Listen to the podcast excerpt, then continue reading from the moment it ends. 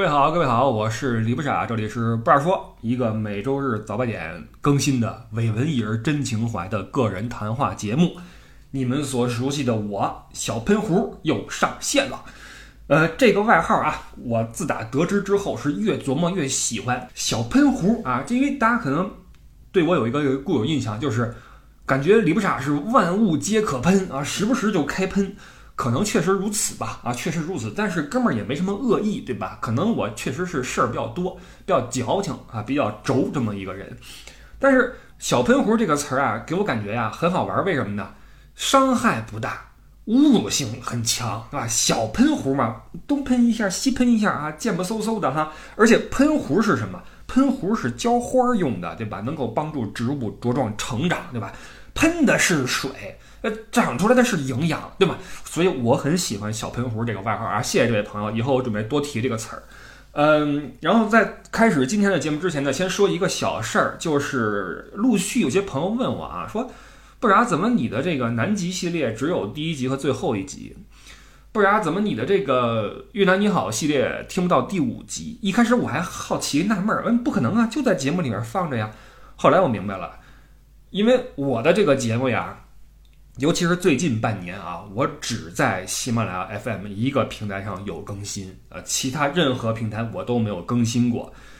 之前陆续的曾经授权过几个平台上传我的节目，后来基本上都终止了。所以，尤其是最近半年，如果你听到有我的节目在其他平台上，呃，传播，那毫无疑问，那个是没有经过我授权的，或者说不是我亲自去做的，一定是。有什么其他人替我做了这个事儿？好吧，呃，但是呢，我也不是太在意，因为反正这个节目也是免费，我也对吧？不在乎说它多被一些人听到，或者多被一些平台去转载，对我来说也没有什么的损失，所以无所谓。但是呢，你想听到的，比如说南极系列的二到六集，那是收费节目，只在喜马拉雅 FM 平台上面有。所以，如果你想听全部的我的音频节目的话，那么肯定你要去喜马拉雅 FM 这个平台上去听。所以，如果说你在其他平台上，比如说什么什么宇宙啊，是吧？看到有我节目了，那不是我上传的，一定是未经允许的一些行为，好吧？然后我就说这么多。然后今儿呢，我们还是来聊旅游这个事儿，因为最近呢，我依旧在四川这个广袤的大地上东奔西走，东流西窜啊。无业的我流离失所啊，很多人说不啥。羡慕你的生活啊，这个自在呃惬意，嗨，这不是无业了吗？对吧？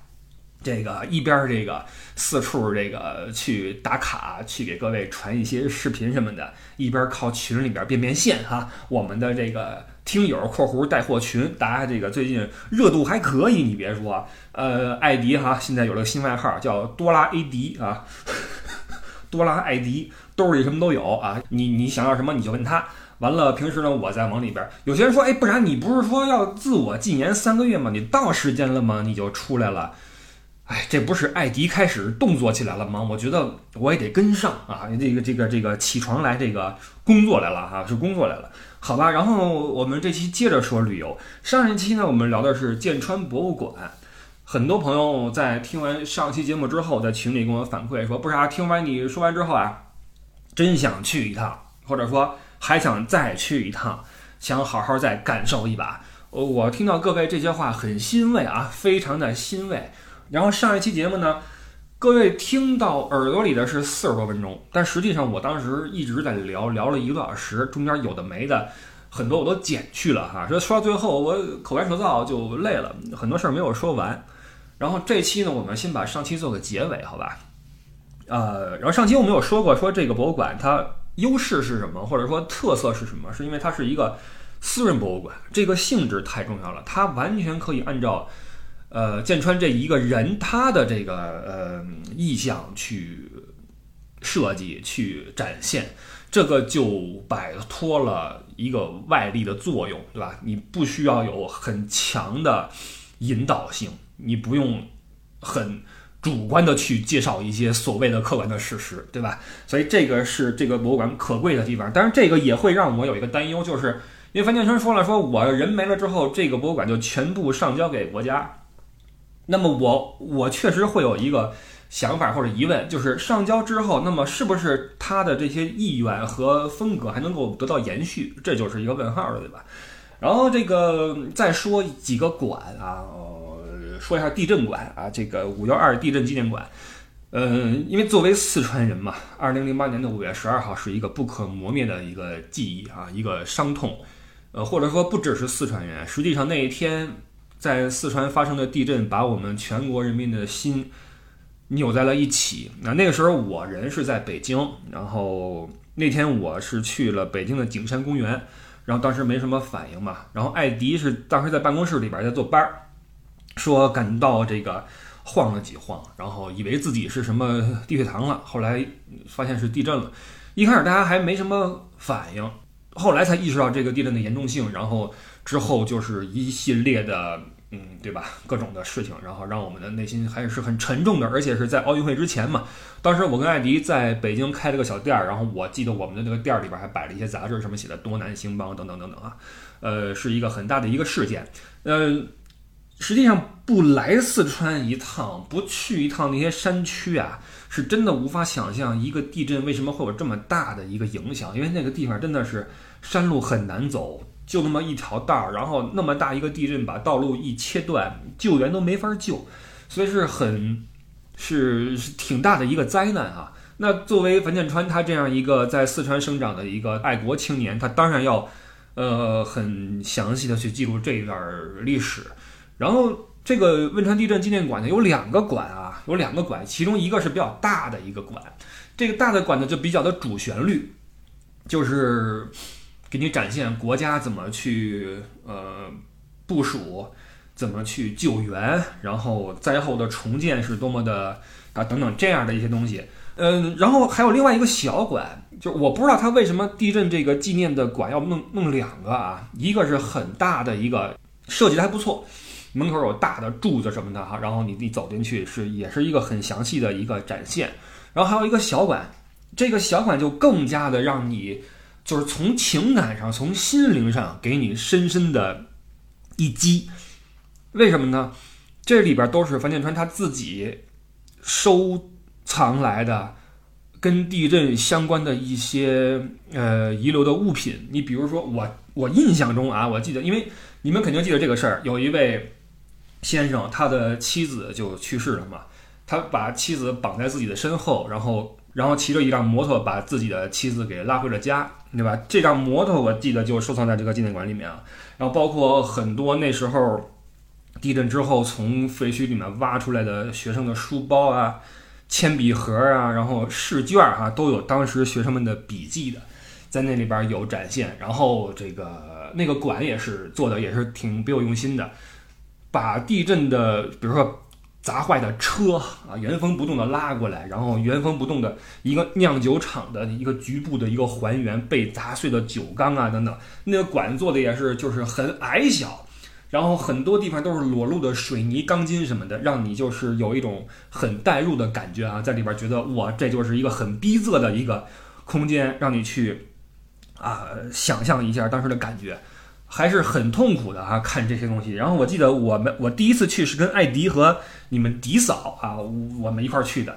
当时这个我跟艾迪还好，我迪嫂已经是眼含热泪了，你知道吗？迪嫂并不是四川人啊，已经眼含热泪了，说哇太难过了，太痛心了啊！那一幕确实是，哎呀，一个很沉重的回忆，对于我们中国人来说啊。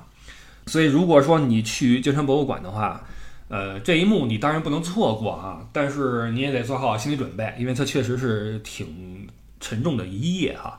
然后就像我上期说的，逛剑川，你你肯定一天都够呛，所以它这个馆是有那种连着那个那个怎么说呢？就是两天票还是三天票啊？你可以买一个那种多日的票，然后你晚上呢在那个。安仁古镇啊，住一晚上，然后第二天继续来看，把剩下的看过。然后你看的时候，就像我说的，你可以分成几个时代的这种呃这个这个分块啊，你抗战的一块，呃战后一块，新时代一块，然后地震一块啊等等的吧，把这个馆给看过去，对中国的这个现代史啊，你会有一个比较深的认知啊。其实对于尤其是我这个年龄段啊，四十岁上下的，我觉得咱们会有很强的代入感，因为樊建川跟咱们的这个年龄差也没有很大嘛，而且这段历史，我觉得是每一个中国人都应该都有责任去去了解的哈，这个是很好的一件事儿。然后那个呃，朱坚强，我往群里面发一些照片的时候，很多人不知道谁是朱坚强啊，这个我我真以为这事儿应该是大家都知道这么回事儿，因为地震这个事儿大家都知道吧。那地震，它有只猪被埋下去了嘛？埋了多少天呀？二十多天还是一个月呀？被挖出来的没有死嘛？于是被人起名为朱坚强。这个朱坚强后来被樊建川花多少钱给买走了？买买走之后养在了京城博物馆，让他安度晚年啊！至今仍没有去世啊！零八年被埋底下的，都都二十一年了。我上次去还还吃呢，眼睛好像已经不太行了哈。呃，跪地上正吃呢，感觉就能吃就还行是吧？但是我估计啊，也是命不太久矣。毕竟这他这个猪的寿命没那么长。但是朱坚强他是一种精神嘛，对吧？你群里有有人说说，为什么地震之后有很多关于朱坚强的段子？呃，就调侃朱坚强啊，说那个你好，什么你你有什么感受什么的啊？你为什么不跑？说你们你们作为动物，你们不是应该预知地震的来临吗？怎么不跑？朱坚强说：“我想跑，我跑不出去啊，因为有猪圈，这圈倒了我才能跑出去哈。”各种的这种段子编出来挺好玩的。然后有人就说说为什么会有这么多段子？因为那时候大家的都太沉重了，需要一个突破口，需要一个发泄口。那么朱坚强就成了这么一个一个代表性的一个不是人物了哈，代表性的一只猪啊，就成了人们的一个苦中作乐的这么一种一种乐观精神的体现吧啊。所以朱坚强也是也是地震的一个缩影，也是对吧？我们人性的一个。一个一个一个缩影，所以这只猪现在还在那儿安享晚年。所以这个事儿我也跟大家说一下，因为居然有很多人不知道啊，我很很很奇怪，可能是当时还小的朋友们吧。好吧，京城博物馆就说这么多啊，就说这么多。然后我们开始今天的内容。然后今儿的内容呢，我们从这个白酒说起啊，不要害怕，不要紧张，我们不聊招商中正白酒，我们 聊喝的那个白酒啊。这个说实话，因为我是从来不喝白酒的人啊，几乎就没有碰过，所以更加是一点都不了解。然后我前两天看了一下白酒的酿造工艺啊、过程啊，没想到啊，朋友们，真不比红酒简单呐，非常复杂。因为有时候您在欧洲那边工作嘛，经常跟人聊红酒啊、产地呀、产区啊、日照啊，什么这个那个，什么藤吧、猪吧什么的。很很很很很烦人，然后这次一看白酒，哇塞，各种啊，就是我特地是找那些视频去看，抖音也好，什么也好啊，这是我的问题还是什么问题？就是我发现怎么没有一个人能够真正的把白酒酿造这个事儿从头到尾给我说清楚了。就什么酒胚呀，什么窖泥呀，酒曲啊，什么发酵蒸馏啊，什么五谷杂粮啊，哇塞，就图是有啊，什么那个窖池上面盖了那个厚厚的那玩意儿什么的啊，但是没有一个人能够真正的把这事给捋下来。但也可能是我理解力不行啊。总之，我只是知道白酒的酿造是很复杂的啊。然后一点都不比红酒简单，难怪有人说说这个芯片技术我们早晚会有，但酱香技术美国永远学不会啊！确实是啊，这他们是学不会。完了，为什么说白酒？我忽然想起来，这四川是个这个酒业十分发达的地方，号称有四大产区六朵金花。说业界呀有这么一句话：世界白酒看中国，中国白酒看四川。这块儿。山东的朋友是不是不太服啊？完了，四川白酒看四大白酒产业基地是什么呢？绵竹、邛崃、宜宾和泸州，而六朵金花分别是五粮液、泸州老窖、剑南春、沱牌曲酒、全兴大曲和郎酒。说这个中国的十大名酒啊，四川白酒占了四个席位。呃，基本上是占了中国白酒市场的半壁江山。而在首届中国酿酒大师的统计里边啊。有十九位来自白酒行业，而这十九个人里边有九个人是四川人。完了，中国首席白酒品酒师拢共有四十六个人，其中有十六个是来自四川。所以这四川人跟酒啊，这个关系是很密切的。那为什么四川的酒好？第一，原料好，酒是粮食精嘛，对吧？四川天府之国，这边物产丰盛，所以酿酒的话，横是没什么问题。第二是技术好，说有些这个四川本地的古法酿酒工艺呀，已经被列入了国家非物质文化遗产目录。三是环境好，说这地处盆地，位于北纬三十度黄金酿酒带，终年恒温恒湿，恒温是。不可能啊！但恒湿我是领教了啊，一直都很湿。完了说这土壤肥沃，适合很多微生物的生长，直接在地形上形成了一个天然的发酵池啊。说这个怎么说？呃，湿度和温度啊，特别适合那个酒曲还酒胚那种发酵啊，对那个微生物的培养啊，特别的好。完了，第四个优势是什么呢？政策好，自古就着重发展酿酒业。你说宋代的爵酒制啊，包括元朝的这个禁酒啊，都对四川本地有所保留哈和有所扶植啊。这个酿酒业，包括二零零八年四川省委省政府提出了中国白酒金三角的战略构想，更加巩固了四川酿酒业的地位。那可能有些人觉得奇怪了，李不傻，既然你完全不喝白酒啊，一点都不喝，你也不了解，你看这个白酒的产业干什么？原因很简单，上个礼拜在我出去玩的过程中啊，开车路过了邛崃，我一开窗户就发现满城都是那酒糟的那个味道啊，那是酒糟吗还是什么？我可能我不知道啊，但是。满城全是那酿酒那个味道，有没有邛崃的朋友群里面啊，或者听友里面啊？你你可以来证实一下我说的对不对？我全是那个味儿。然后看路边路过了好几个酿酒厂，那个时候我才忽然想起来，好像四川确实是出酒啊！你一看电视广告，四川什么什么酒厂什么的，从这个酒呢，我们就可以引出一个成语，叫“闻君当炉，相如敌器”。从这个成语呢，我们就要引出今天要聊的一个故事啊，这个是个爱情故事，很多人可能听过啊，没事你就再听一遍啊，就就再听一遍我的这个这个演绎啊，没听过的啊，就咱们继继续来。那这个故事的男主人公叫什么呢？姓司马。因为这个自己的偶像啊是蔺相如啊，于是把自己的名字改成了司马相如。完了，这个司马相如的跟他对戏的这位女一号啊，姓卓啊，有一个很现代的名字叫卓文君。这个有没有上港的球迷啊？啊，吕文君是吧？上港的悍将吕文君。这个呃，司马相如是什么人啊？中国历史上一个杰出的文学家，呃，被人称为是词宗赋圣，就是这个作词，然后这个写赋的功底很强。他成名之前呀，其实过过一段比较困苦的日子。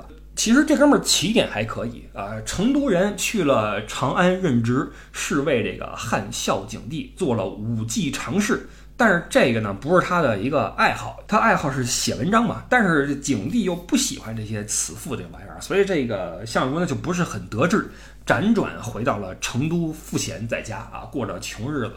完，正赶上成都不远处这临邛县，临邛就是现在的邛崃啊，四大酿酒产业基地之一。赶上这临邛县的县令王吉是他的朋友，说这个相如你闲着也是闲着。不如来我们这儿临邛来玩会儿来啊！咱们来叙叙旧。司马相如就去了，去了之后也没什么正经地儿啊，住一个亭子里头。完，这王吉呢没事就找他去玩啊，就聊聊天什么的。这个司马相如呢一开始还还应付应付，后来就有点烦了，说你你你你也不用来找我啊，天天的往一人待会儿，就称病在亭子里边就不见人了啊，就就就你你你别来了。完，这王吉一看，哇！这个文化人果然是比较矫情啊，比较事多，于是对这个司马相如呢，就更加的以礼相待，更加的谨慎啊，还挺体贴的。完了，过些日子呢，这个临邛县的两位富豪说：“这个咱们县令王吉有位贵客呀，就这司马相如嘛，说这个正赶上我们没什么事儿，咱们办个宴席吧。你王吉过来啊，把你这位朋友也过来，咱们来认识认识，来熟络熟络。”王吉说：“行。”一早上就去赴宴了啊！当时这个已经百十来人，已经已经在宴席上开始忙活了。日上三竿，司马相如一直没来。王吉一看这可不行啊，这面不能不给，亲自去这个亭子里边说：“哎，这个兄弟，这个今儿啊，今儿这个席无论如何得去一趟。”完了，司马相如才勉强的答应出席。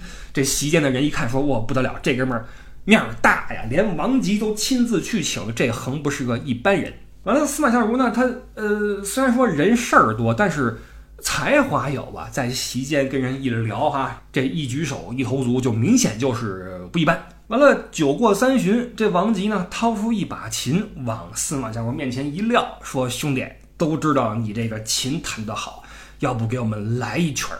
就在此时出事儿了。这两大富豪之一呀，姓卓啊，叫卓王孙。卓王孙有个女儿，名叫文君啊，卓文君刚刚丧了夫，守寡在家。这个卓文君呢，文采过人，精通音律，更要命的是还面容娇美。这司马相如啊，本来这个说我我来吃个饭就完了啊，弹琴也不是不行。完了，忽然看见角落里边卓文君在那儿待着。卓文君也是对司马相如很好奇，跟那儿侧身看着这位小伙子是怎么回事。司马相如一看，哇，这位姑娘太漂亮了，当时就说：“把琴给我，我要给你们来首炸的。”然后这个咣咣咣啊，来了一曲。这后世有人说，当时他弹的一曲叫《凤求凰》啊，是首这个爱情歌曲。你可以理解为，就是今天有人给你唱了个什么“爱你一万年”什么的啊，咣咣咣来了一曲，把你给唱服了，是吧？说这个司马相如这琴这曲儿一弹完，卓文君当时就瘫了。哇，不行啊，这哥们太有才了，整个临邛县再没第二号这种人物了。这小伙子我算看上了。完了，这个司马相如一看卓文君。这个了解飞桃花，这个也是心知肚明，于是给这个卓文君的随从啊塞点这个重金啊，说你告诉卓文君，我对他有意思。那这个故事呢是个爱情故事，为什么这个故事是非常的为人所传颂？因为这两个人的爱情有点猛，怎么个猛法呢？就在这个宴席当天的夜里，卓文君就跟司马相如一碰头，干柴烈火，俩人就私奔了。跑回了成都，这司马相如也不管自己那哥们儿了，完了卓文君也是不管自己那爹地了，俩人就就就私奔。因为卓文君想的是，这哥们儿这么有文采，这么帅，又跟这个县令这么是这种关系，横也是有家有业吧，跟我也算门当户对吧。没想到啊，到成都一看，这哥们儿是穷小子，这屌丝，住的那地方家徒四壁，什么都没有。完了，过几天之后发现不行啊，这这这这不是日子呀。周文君说：“这么着吧，你呀，你跟我一块儿回老家，回临邛吧。”完了，司马相如说：“不能回去啊，回去的话，怕是你爹要打断我的腿。”完了，周文君说：“那咱们可以不见我爹，我跟他就就就不相往来，你跟我过。完了，好歹我有一些亲戚，咱们东借西借，完了咱们创个业也能过日子。”于是这两个人又收拾细软啊，也没什么东西，就又从成都回到了临邛，也就是今儿的邛崃。两个人就就创业嘛，创的是什么业呢？记住了哈，临邛是四大酒产业之一嘛。俩人开始弄了个作坊，开始卖酒。文君在前边叫卖，而这个司马相如呢，在后面跟伙计们一块去洗这个盘子什么的，这才有了文君当炉，相如涤器，就是那洗涤的涤啊。我在后边洗盘子，你在前面叫卖，形容的是这对男女当时的那个状态。当然，这个故事啊还没完。我们说这呃，是金子早晚就要发光。这司马相如先前不是不得志吗？因为景帝不爱慈父。后来到了武帝，武帝看了篇文章，叫《子虚赋》，哇，写的真好。说这作者是谁？一打听叫司马相如。说这样的人才不能够就让他卖酒，这不合适吧？于是又招去了这个长安，调到了宫里边去任职。这一下，司马相如就混出头了，得志了嘛！我这辈子我最喜欢的事情，终于被朝廷所承认了，所欣赏了。完了，我在长安呢，这地儿是林琼能比的吗？完了，我这工资又高，俸禄又好，边上这人又又对吧？我这这这么一来就有点飘，这身边这美女一多呀，什么卓不卓文君的就有点抛在脑后啊，说准备要纳一名女子为妾。而卓文君得知此事之后，一首诗写了过去，名叫《白头吟》。我念一下啊：“矮如山上雪，皎若云间月。闻君有两意，故来相决绝。今日斗酒会，明旦沟水头。谢蝶玉钩上，沟水东西流。凄凄复凄凄，嫁娶不须啼。愿得一人心，白头不相离。”竹竿何袅袅，鱼尾何筛筛。男儿重义气，何用钱刀为？翻译一下啊，意思就是洁白啊，矮如山上雪，就是白矮矮的，像山上的雪一样；皎若云间月，像云间的月亮一样皎洁。听说您有二心了啊，所以我来跟你做决绝。今日斗酒会，明旦沟水头。今天我们就是酒，把这事儿说明白了。明天就在这个沟水头啊，我们分手。我们谢蝶玉沟上啊，就是小心翼翼的在玉沟上，就是玉沟就是玉就是那个对吧？御林军的玉啊，就玉沟就是像皇城边上那个护城河。我们在护城河的边上小心翼翼的这个这个分手啊，就像沟水一样东西流走。七七复七七，嫁娶不须提。就是唧唧歪歪，唧唧歪歪，就这个嫁娶啊，也没什么好伤心的啊。我只愿得一人心，白头不相离。竹竿何袅袅，鱼尾何珊珊。就是竹竿晃晃悠悠的在那儿摇动，而鱼尾在那儿哈越来越去的。这个竹竿钓鱼这个事儿啊，是个隐喻，意思是男女嫁娶这个事儿哈。说这个竹竿在那儿摇晃，鱼尾在那儿跃动。男儿重义气，何用钱刀为？钱刀刀臂嘛，所以是叫钱刀。就是男子汉，如果说你重情义的话，谈什么钱呢？哪是钱能够打动的事儿呢？对吧？这么一首《白头吟》送给了司马相如，写真好啊！司马相如看之后呢，猪油蒙了心，回了封信，只有十三个字儿：一二三四五六七八九，十百千万。卓文君一看明白了，万后面是义，没有这个义是什么意思？问女何所思？问女何所忆？女亦无所思，女亦无所忆，没有义了，我对你没有回忆了，对吧？用白话说，我不爱你了，怎么怎么着吧，对吧？我我我我觉得过去那那那日子不是我想要的，对吧？卖酒这事儿，我我我，对吧？卓文君一看，行，你够狠，又是两封信写过去，一首叫《愿郎诗》，一封是诀别书。这个《愿郎诗》写的一般，诀别书写的非常好，但我也就懒得念了啊，有点长。各位可以去搜一下啊，卓文君的诀别书，什么《凤求凰》什么，这都是他们当时的那些那些东西啊。完了，这个写过去之后，司马相如一看，哇，说惊叹于妻子的才华啊，一封比一封写的狠呐。这个我过去这个这是这是跟我一块吃过苦的呀，这是发妻呀。当时是他接济的我，才有了今天，是吧？那我这喜新厌旧不合适吧？于是呢，就呃断了这个纳妾的意思，回去跟卓文君就相守到老啊。这个是这个爱情故事的结局。那这个故事刚才说了啊，为什么很多人去传颂它？呃，一是因为它够猛烈，再一个呢，嗯，也其实也是映射了这人性。你发现没有，千年不变。你看司马相如。从屌丝完了看上一个富家女，然后去撩人家，撩得手之后呢，借着人家起了势，最后又想对吧？又找第二个，找个新的这个小妾什么的，人性没有什么改变哈。然后这个故事也是被很多人去解读，呃，在旅游业上当然是说啊，两个人从此在在一起。但是你要说搁现代女性一看这事儿，我我上网看了一下啊。完了，就很多人就说说这事儿，这这司马相如不就是今天很多渣男的这个原型吗？对吧？完了，这这这批判他各种的事儿啊。但是这个事儿怎么去看无所谓啊。我也其实说真的，我之前根本就没听说过司马相如和卓文君，我真的不知道。我为什么知道这个事儿了呢？因为我那天出去玩，回家的路上，突然群里边有人跟我说说，你路过邛崃可以去市中心。看文君井，我说什么是文君井啊？我就查了一下，说是司马相如跟卓文君当时这个呃创业卖酒，然后从那个井里边打水出来酿酒啊，是这个这个井，我才知道，我才特地去了一趟，才知道这么一回事。完了，司马相如跟卓文君这个故事都是我现看我才知道的啊。这个事儿我不知道各位是不是听说过，这事儿是不是本地旅游业的一个？常讲的一个故事啊，因为好像本地的人都挺挺熟悉的，但是我估计很多人都不知道啊。完了，我这故事我们先结个尾啊，就是要说明的是，这里边的不论是诀别书也好，还是白头吟也好，还是最开始司马相如那那一首凤求凰也好啊，很多人都说这些词啊都不是当时这两个人的手笔，这两个人的故事可能是真的，但是没有这么精彩。这些。呃，精彩的这些赋啊、诗啊，都是后人加上去的，有可能啊。这事儿不是重点，聊这个故事就是想告诉大家，我去了一趟文君井啊。这个文君井在邛崃市的市中心，我是听了听友这么一说啊，群友这么一说，我才过去的。我的天哪，真不好停车呀！转了半天，然后找个地儿，然后临时呢就就就靠个边儿，然后去转了一圈。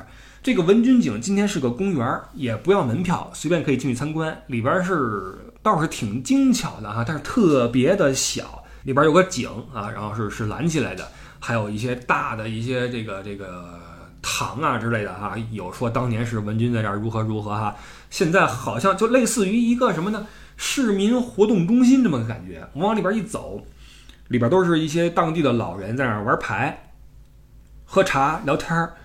往里走，大家都看我，因为很明显这地儿没什么外人来。然后我一看就是一外地人嘛，很明显，就给我感觉好像我突然闯入了一个一个他人的一个一个一个一个地方，感觉哈就很奇怪。然后我转了一圈就走了，当然也有收获，收获就是我了解了司马相如和卓文君这个故事哈。文君当如相如嫡妻，好歹咱以后多了个成语啊，在肚子里边。呃，实际上这个这个景点，就因为我是路过嘛，所以去了一趟啊。那么我是如何路过的这个地方呢？接着上一期，上一期我说了，你去安仁古镇和江城博物馆，你肯定要住一晚上，因为你逛不完嘛。所以我的建议啊，你第一天从成都出发，去大邑县安仁古镇住下。当天你可以既逛古镇又看博物馆，而第二天你可以继续去博物馆参观，然后再驱车前往下一个景点，不要回城啊！既然都到大邑了，你可以再往外开一个一个小时，到另一个景区，在临邛旁边的一个山叫天台山。这个山有点意思啊，就是我们作为外地人只知道有峨眉有青城啊，但是。很多人不知道天台山，但我一去觉得旅游的体验非常好。为什么呢？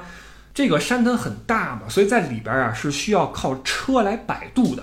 那么这块我就给各位一个建议啊，因为这个山到里面之后呢，在半山腰的地方有一片那个住宿区，那地儿叫小磨坊，前前后后有一些民宿什么的。在淡季的时候啊，你是可以开车进景区的。那么我的做法是我开车到这个小磨坊，也就是半山腰，把这个车一放啊，然后把这入住办好之后，然后当天的下午我把从小磨坊往下的部分玩完。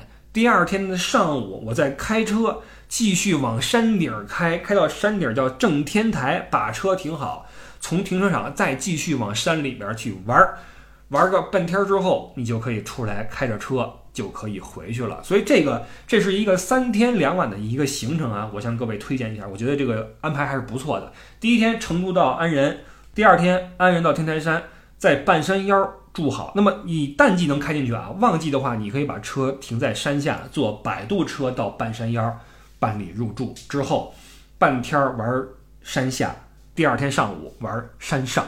特别想跟各位推荐的是，第二天在正天台那天玩特别开心，就是一早起来就是湿气特别大，也没有雨，但是整个地面都是湿的啊。然后往那个把车开上去，开上正天台往里面走，里面有一系列景点啊，什么雷音寺呀，什么十八里香草沟啊，跃动飞水啊，最后到里边叫攀龙瀑布，走到这个瀑布是一个尽头，这一路上是。